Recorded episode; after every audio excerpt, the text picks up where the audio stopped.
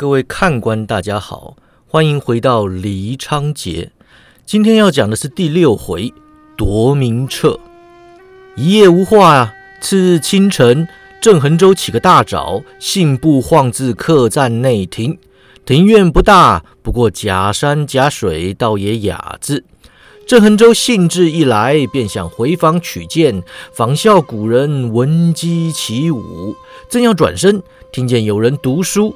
他转过假山，果然瞧见史可法站在小池塘边，眼望早开的莲花，喃喃背诵爱莲说的句子：“欲读爱莲之出，淤泥而不染，濯清涟而不妖。中通外直，不蔓不枝，香远益清，亭亭净植，可远观，不可亵玩焉。”郑恒洲少时曾跟着师傅读书识字，不过他师傅肚子里墨水有限，传授文章时马马虎虎，任意解释。这几年待在巡抚衙门呢，宋师爷和刘大人整天咬文嚼字，倒也让他长了不少学问。太长的文章或太古的文字，他是不爱看的。像《爱莲说》这等浅显易懂的短文啊，他心里倒是记了不少。他咳嗽一声，说道。廉，花之君子者也。师兄以廉自诩，再适合也不过了。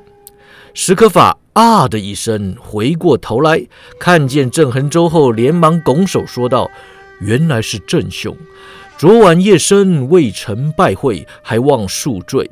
兄弟有点凯气，一读起书来就放不下了。”郑恒洲笑道：“好说，在下也是一样啊，一练起功来，什么都不顾了。”两人笑了几声呢？史可法又说：“听客姑娘说，郑兄也是为了护送我而来，为我一个人如此劳师动众，兄弟好生过意不去。”郑恒州道：“不必客气，史兄身负大任，那也不是你一个人的事情。宝党名册若不取回，武林终将腥风血雨。在下身为武林中人，护送史兄是义无反顾的了。多谢郑兄。”史可法说：“客姑娘说，我师母让令师弟所救，郑兄可知他们是否安然脱困？”郑仁洲摇头，没有听说。不过史兄尽可放心，我师弟办事可靠，相信左夫人不会有事的。希望如此。史可法说完，仰头长叹：“我老师一生忠心为国，想不到竟为了弹劾魏忠贤，落得如此下场。”世道不公，天理不明。我原以为专心读书，勤学政务，日后入朝为官可以有所作为。如今看来，当官的整天忙着应付官场斗争，哪有时间振兴改革？我老师身为御史，监察百官，本是他分内之事。你说他做错什么了？要让人打得体无完肤？他声音哽咽，逐渐伤心。就因为弹劾了不该弹劾的人，他给人打得体无完肤啊！郑恒洲见他师徒情深啊，不禁想起自己的师傅来。他劝道：“左大人忠肝赤胆，日后定能平反冤情。”史可法问：“日后是什么时候啊？等到人死之后再来追忆吗？”忠肝赤胆落得这等下场，魏忠贤那等小人却能荣华富贵，这世道几乎已经没有公平之事。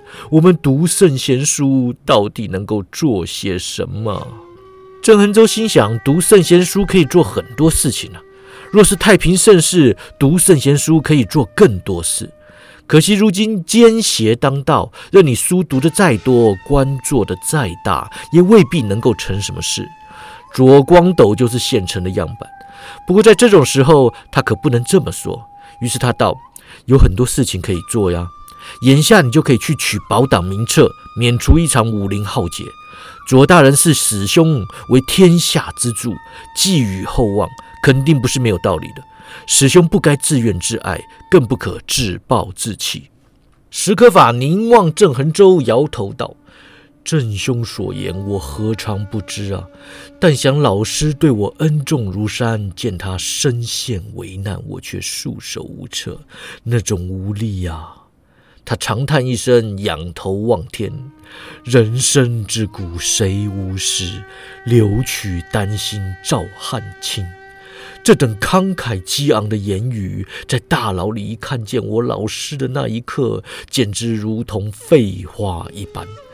文天祥死在葫芦手里，正气浩然，永世传承；我老师若是死在宦官手里，一生忠义，所谓何来呀？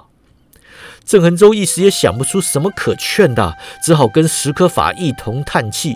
正叹着，柯晚清开门出来，笑道：“史公子，郑大哥，小妹上街买了烧饼油条，进来吃吧。”史正二人同声答应，绕过假山走回前厅。柯晚清瞧着他们两人神色呀，摇头道：“又来忧国忧民啦，郑大哥，你也太没用了！不劝着史公子也就罢了，竟然还跟他一起垮着张脸。”郑恒洲一摊手：“难劝呐。”柯晚清轻轻点头：“我知道啊。”史可法瞧瞧两人，唉声叹气。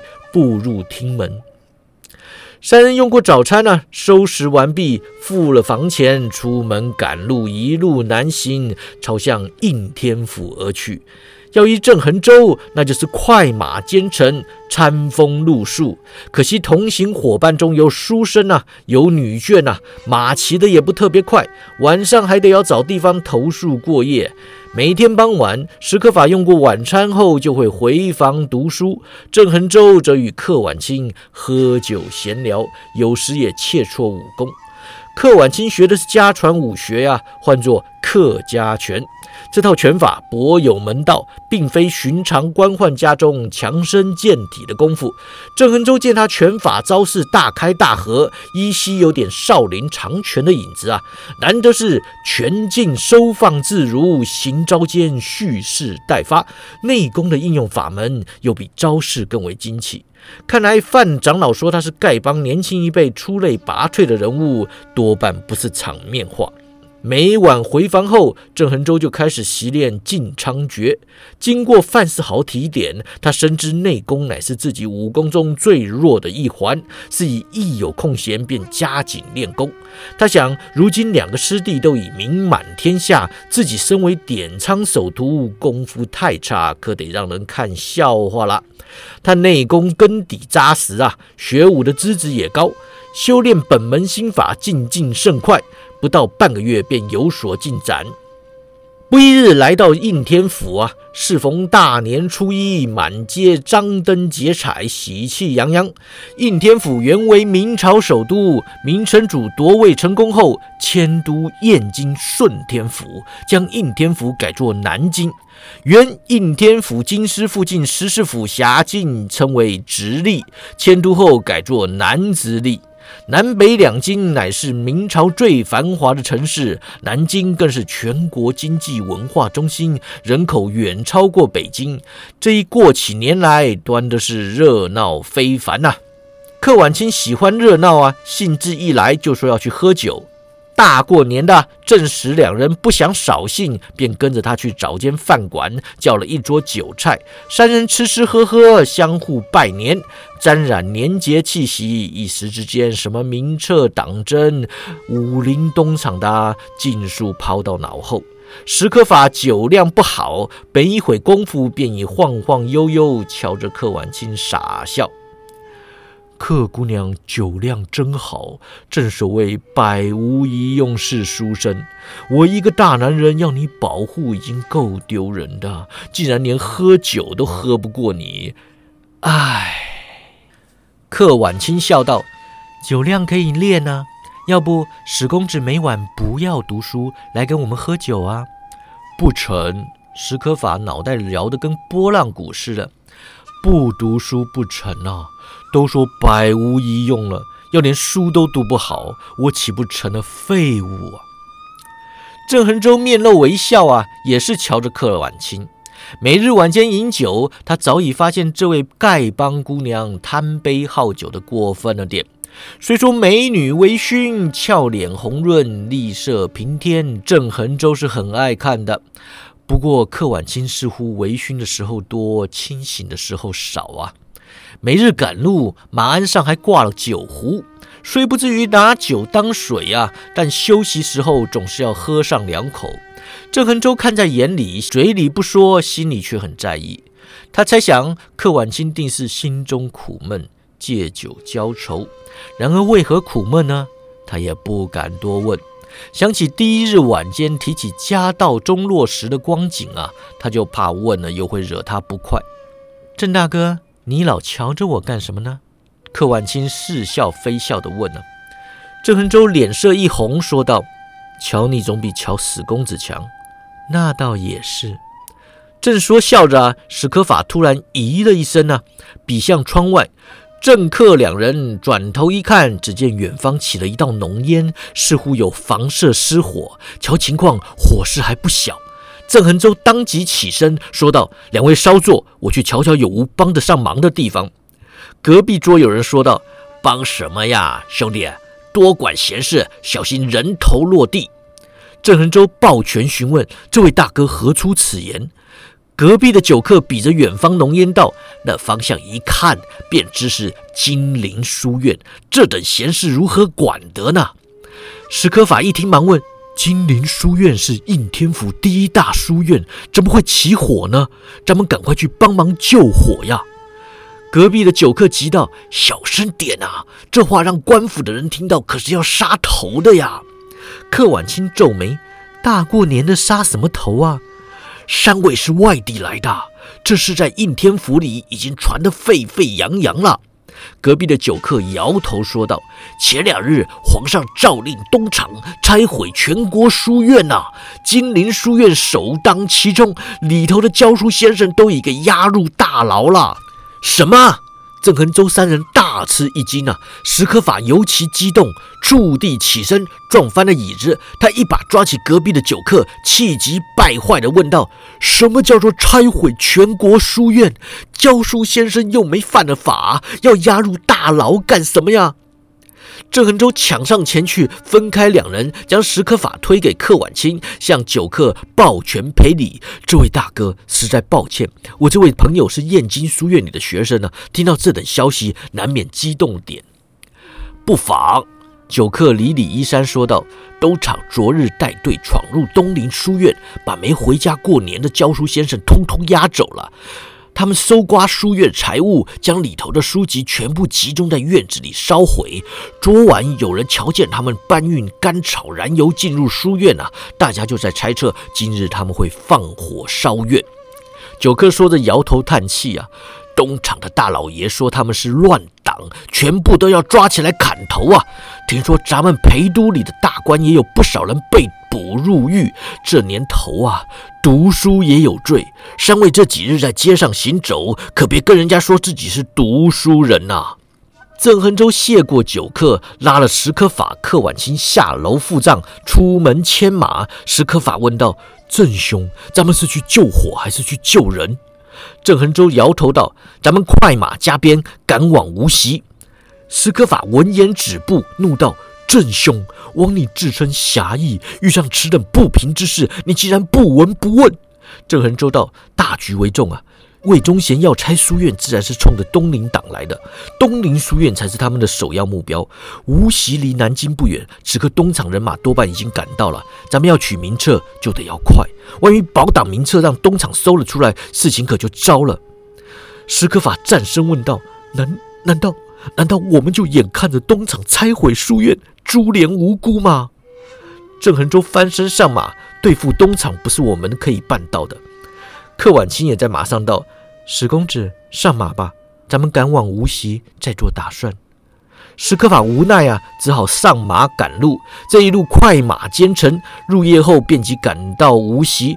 大年初一夜晚，街道依然热闹。三人找间客栈，安置行李马匹，向掌柜的打听消息。东厂昨晚便已入住东林书院，书院里的人呐都没离开，据说是给暂时囚禁在书院中。县府衙门中的囚车此刻都已开往书院，瞧情况是要把人犯劫往应天府。今日一整天呐，书院里面不断传出凄厉的叫声，似乎东厂的人在里面严刑逼供。史可法激动莫名，立刻就要赶往书院。三人一出客栈门口，对接已经迎上了一名乞丐。那乞丐约莫四十来岁年纪，身负七枚布袋，朝向正史二人拱手行礼，向客婉清道：“客姑娘。”客婉清抱拳：“徐长老好，这位是史可法史公子，这位是点苍派郑恒州郑大哥。”四人互相招呼，徐长老将他们拉到一旁，说道：“昨晚东厂进城，常州府的帮众就已经盯上他们。范长老嘱咐下来，要我们全力配合史公子行事。”客婉清道：“事不宜迟，咱们边走边说。”四人前往东林书院，郑恒州就问：“啊，东林书院的情况如何？”东厂这次来了一百多人，全都是东厂和锦衣卫的硬手，没让地方官府参与此事。徐长老边走边说：“他们驻扎在东林书院里，派兵巡逻书院四周，防御森严，似乎预期会遇上麻烦。”史可法哼的一声说道：“麻烦这就来了。”徐长老续道：“本帮弟子回报。”燕京方面另行派了一队东厂高手赶来指挥此事，领队的是首领太监曹文兴。郑恒洲心中一凛，问道：“他们到了吗？”“还没，不过快了。如果他们没在应天府停留，理应今晚或是明晨抵达。”郑恒洲加快脚步，众人随即跟上。柯婉清问：“郑大哥，你知道这个人？”郑恒洲点头。曹文兴是东厂一流高手，魏忠贤最得力的下属。东厂的下流勾当都是他经手的。京师官场上人人闻风丧胆，魏忠贤派他来此，逐渐对保党名册势在必得。咱们必须立刻动手。一旦曹文兴赶到，那就万事休矣。斯克法问：“他有那么厉害？”郑恒周答：“他会培元神功。”此言一出，客婉清和徐长老都脸色一变，就只有史可法没听说过这门功夫。不过尽管没听说过，他察言观色，知道厉害，于是不再多嘴。四人穿街走巷，不一会儿来到东林书院附近。书院四周都有番子站岗巡逻，冒昧走近肯定会打草惊蛇。徐长老带着他们绕到一间民房后方，攀墙而上，伏在屋脊之后，露出脸来打量书院的形势。书院内灯火通明，人影晃动，所有屋舍、厅堂内都有人在翻箱倒柜。众人正看着，突然听见一声凄厉惨叫，发自书院东厢啊！史可法忍不住惊呼出声。郑恒洲轻拍他肩膀，盼他冷静下来。徐长老道：“东厂番子将书院的人集中关在石雨斋里，一整天都在拷打人犯，逼问保党名册的下落。他们根本不知道。”史可法颤抖道：“东厂惨无人道，我们一定要救他们出来。”郑恒洲等三人互看一眼啊，跟着同时望下史可法。郑恒洲道：“史公子，名册究竟藏在何处？你告诉我，我混进去取。”史可法瞪着他：“你就只想着要取名册吗？”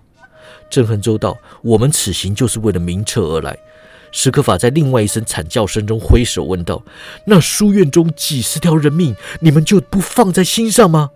克婉清劝道：“史公子，大局为重啊，我们应当先取名册，再做打算。”史可法怒道：“不行，我一定要救他们！”郑恒洲和克婉清面面相觑啊。郑恒洲想了想道：“史公子，做人要懂得量力而为啊。”史可法摇头：“你们不肯帮我，我就自己去救。”郑仁洲眉头紧蹙，侧头问：“史公子会武功吗？学过一点呢。”郑仁洲扬起左掌，说道：“我这一掌抓你咽喉。”说完，一掌抓去。史可法右手抬起，意欲扣他手腕，还没碰到郑恒洲，咽喉已然受制。郑恒洲微微使劲，史可法张口结舌，面红耳赤，手上想要挣扎，却一点力气也使不出来。郑恒洲放手摇道：“凭你的武功，救不了他们的。”史可法待他放手，喘几口气，恨恨的道：“你们不肯救人，我就不取名册。”郑恩洲勃然大怒啊，忍不住想要再掐一次。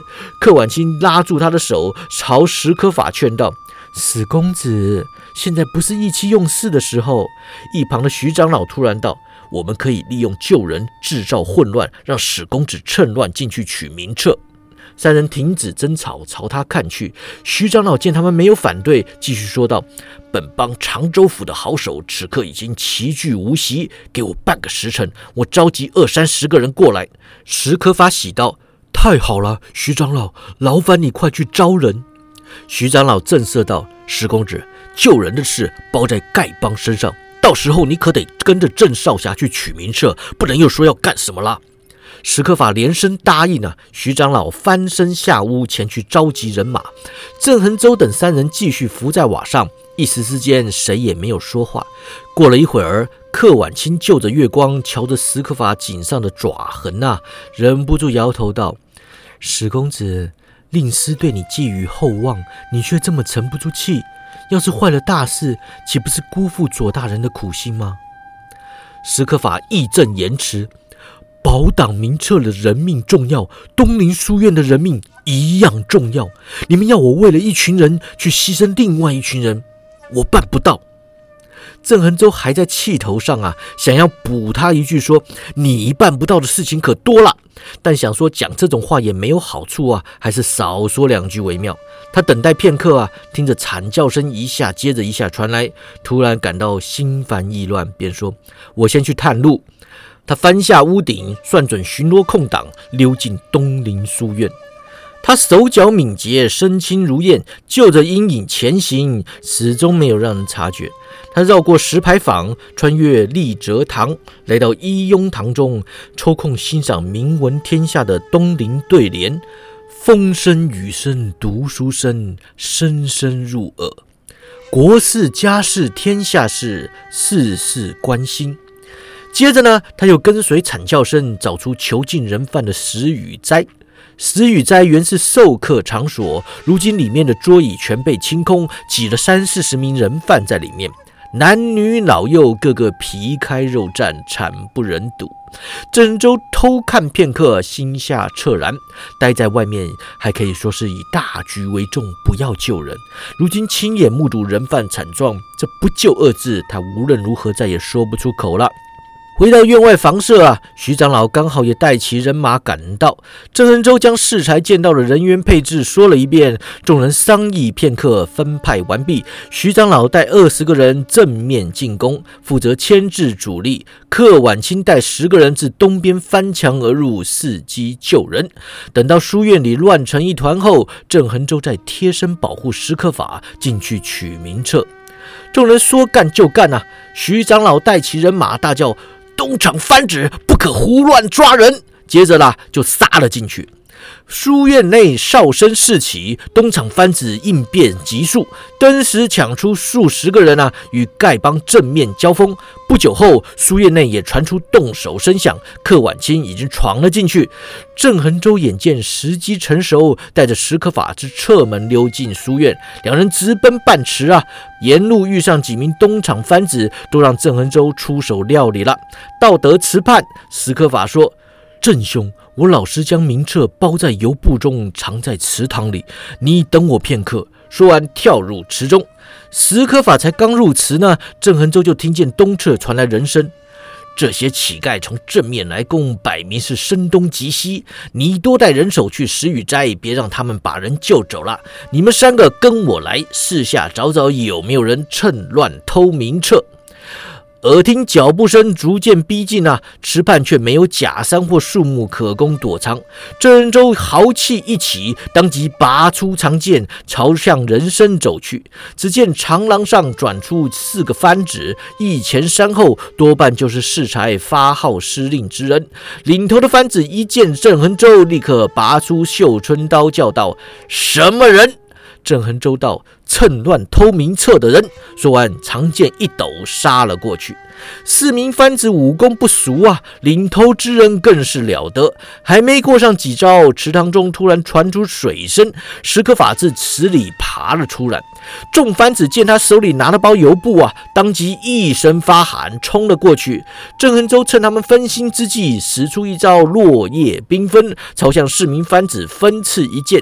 池中三人中箭倒地啊，便。领头那人挥刀挡下，郑恒洲叫了声“好啊”，跟着又是一招战松针，此招比照针叶外战之势，一把长剑如同纸扇开启般，化作五道剑光刺出。那番子双刀尚未砍落啊，胸口已经多了三个窟窿。郑恒洲拔出长剑，番子倒地身亡。史可法瘫在岸边，让眼前的景象惊得呆了。郑恒洲过去将他扶起，史可法握着他的手腕说道：“郑兄，你。”武功真好，郑恒洲摇了摇头，说到手了吗？史可法拆开油布，取出一本书册，翻开一看，里面尽是人名，是这本啊。郑恒洲道：“收好。”番子加派人手前往石雨斋，我们先去相助客姑娘他们。史可法将名册塞入怀中，快步跟随郑恒洲而去。不一会儿，赶到石雨斋，只见斋外打得正自热闹。郑恒洲冲向前去，顷刻间杀了三名番子，余下十来个番子见他勇猛，纷纷围了上来。